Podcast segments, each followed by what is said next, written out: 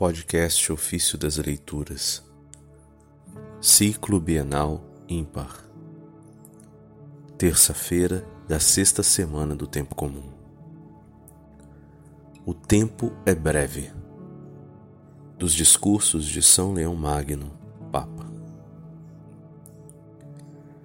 A porta é estreita e apertado o caminho que leva à vida.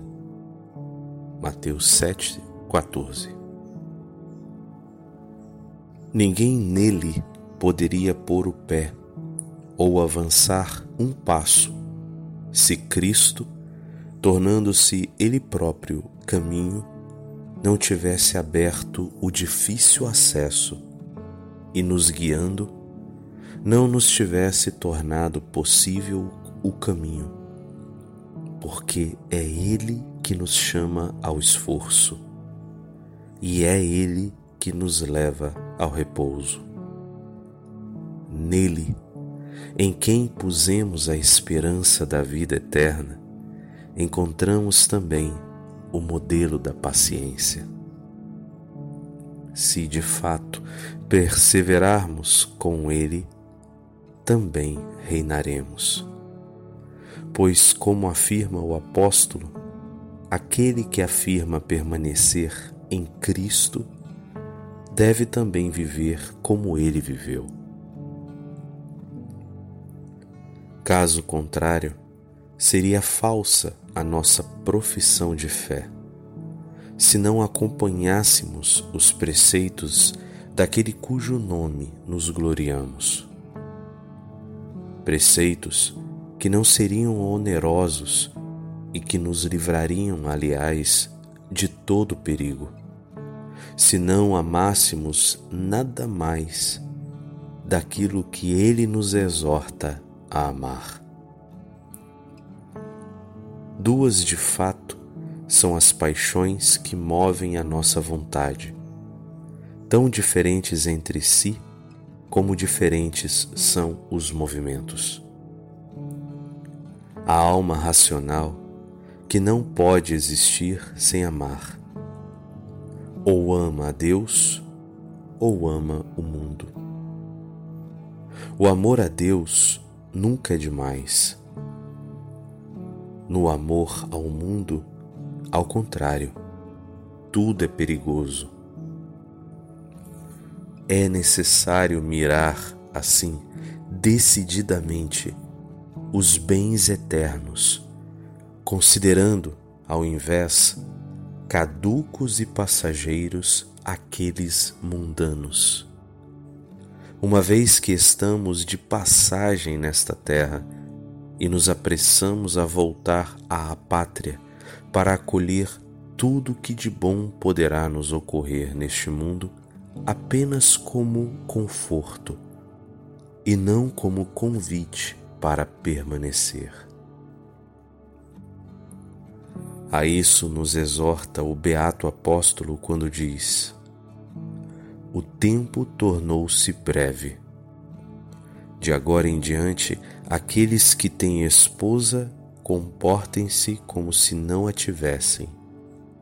Aqueles que choram, como se não chorassem.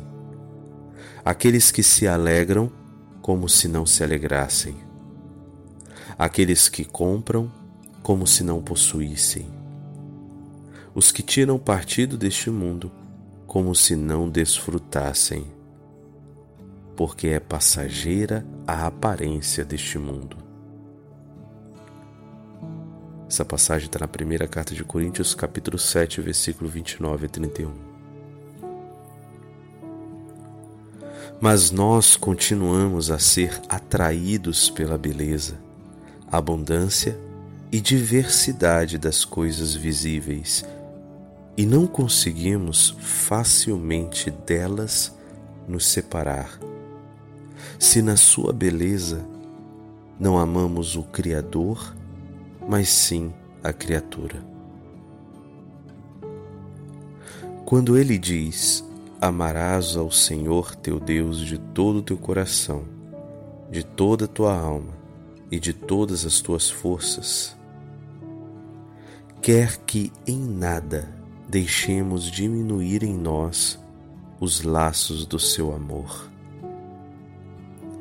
E quando a esse mandamento une intimamente aquele do amor ao próximo, exige que nós imitemos a sua bondade, amando o que ele ama e fazendo o que ele faz. Embora de fato sejamos o campo de Deus, edifício de Deus, e nem quem planta, nem quem rega é alguma coisa, mas só Deus que faz crescer.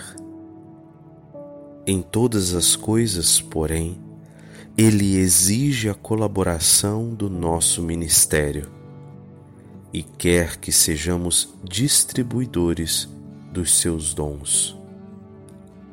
Porque assim como carregamos em nós a imagem de Deus, assim também façamos a Sua vontade.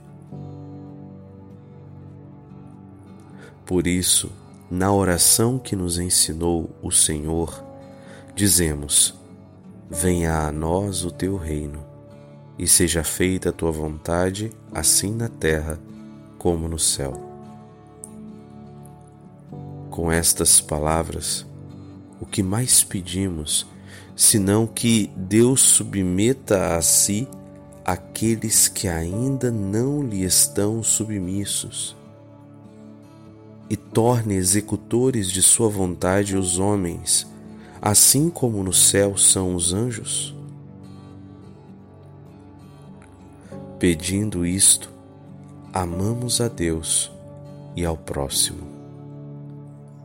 E cumprimos rigorosamente com a nossa, a sua vontade, uma vez que almejamos que Ele, o Senhor, ordene e nós, servos, obedeçamos.